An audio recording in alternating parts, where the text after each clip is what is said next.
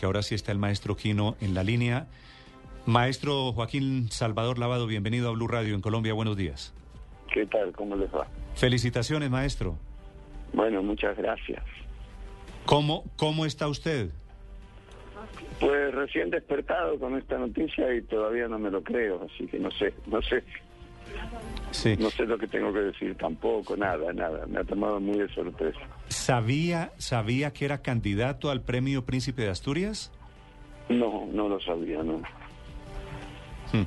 Entre otras cosas, maestro Quino, el, el jurado dice que se están cumpliendo, se acaban de cumplir los 50 años de Mafalda. Sí. Us- ¿Usted terminó su relación con Mafalda? Bueno, la relación no se va a terminar nunca porque, se- no sé, este, ya es una cosa que no, que me va a acompañar hasta que me muera. Esto. Sí. Maestro, maestro Quino, ¿hace cuánto no pinta usted a Mafalda? ¿Hace qué? ¿Hace cuánto no dibuja a Mafalda? Y desde el año 73, 73, o sea, hace 40 años largos. 40 años largos y sigue vigente. Todo Sí. lo que dibujé parece. Y a veces, y a veces se sorprende garabateándola o, o eso es un episodio terminado realmente. No, garabatear siempre garabateo, claro. Es una vocación que no me puedo quitar de encima. Sí.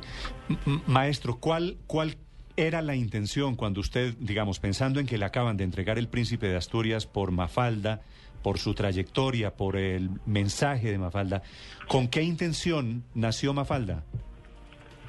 Con la intención de ganarme la vida, nada más. Era un trabajo más. He publicado en varias revistas mis páginas de humor y bueno, me encargaron una historieta y la hice.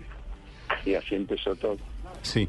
Ahora, en, en Mafalda hay mucho de sabiduría, pero también hay mucho de simplicidad. ¿Eso fue accidente o fue muy meditado?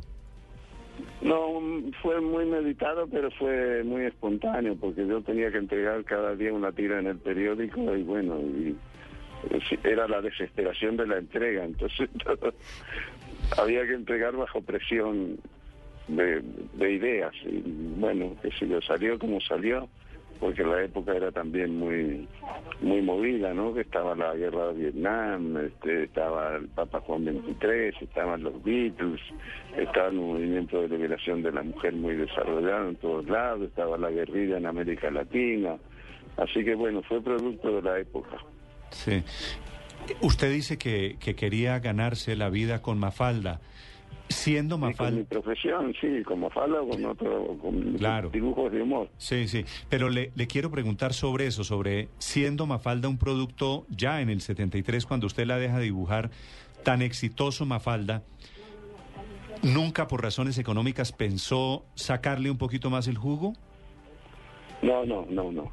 No, porque después de 10 años de decir que el mundo anda mal y que las guerras son una lacra para la humanidad, bueno, no se puede estar 10 años repitiendo lo mismo. Por la otra parte, son cosas que sabemos todos, ¿no?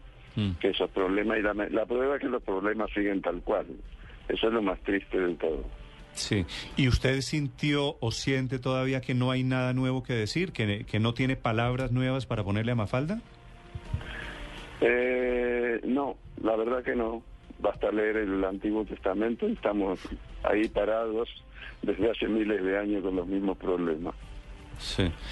Maestro Quino, quisiera preguntarle por su, su estado de salud. ¿Cómo se encuentra usted eh, en este momento? Y cada vez más viejito, claro, como Sí. corresponde. Pero eso nos pasa a todos, no se preocupe. Eso nos pasa a todos, sí, señor. Sí. Por suerte, pues si no estaríamos llenos acá de gente que debía haberse muerto hace miles de años y estaríamos todos sobre el planeta. Sí. Ya con Y- estos poquitos millones que somos, tenemos tantos problemas, me Sí, imagino, sí, si tuviéramos que estar todavía conviviendo con, con Shakespeare y con toda esa gente. Sería bueno, ¿no? Por otra parte. Ah, bueno, sería... Usted estaría entrevistando a Shakespeare ahora y no a mí. De pronto, de pronto no, de pronto me parecería más interesante usted. Maestro, maestro Quino, ¿sus ojos cómo están? Pues ahí, cada vez también con más problemas. Pero bueno, hay que saber aceptar las limitaciones que nos dan los años. Silvia. Maestro, Maestro, sí, le, le, le, hablo desde Madrid, soy la corresponsal de Blue Radio en Madrid y quería, como está diciendo que está más viejito y que la, vista le, le, cuesta, pero quería confirmar, ¿vamos a tenerlo aquí en Oviedo para recibir al príncipe de Asturias en noviembre próximo? Eh, si no ocurre algo que me lo impida, por supuesto, claro. Maestro, y explíqueme, ¿por qué cree usted que continúa siendo tan vigente el mensaje de Mafalda? A mí me sorprende leer que en el año 73 dejó de dibujarla y todavía buscamos, todavía nos preguntamos para dónde empujar al mundo. No sé, será que han aparecido menos personajes interesantes, no sé. La verdad que no sé. Eso hay que preguntárselo a los lectores, no a mí. Maestro, mire, déjeme, déjeme hacerle... Gracias por llamar. Déjeme... Buenos días, hasta luego. Bueno, se me fue.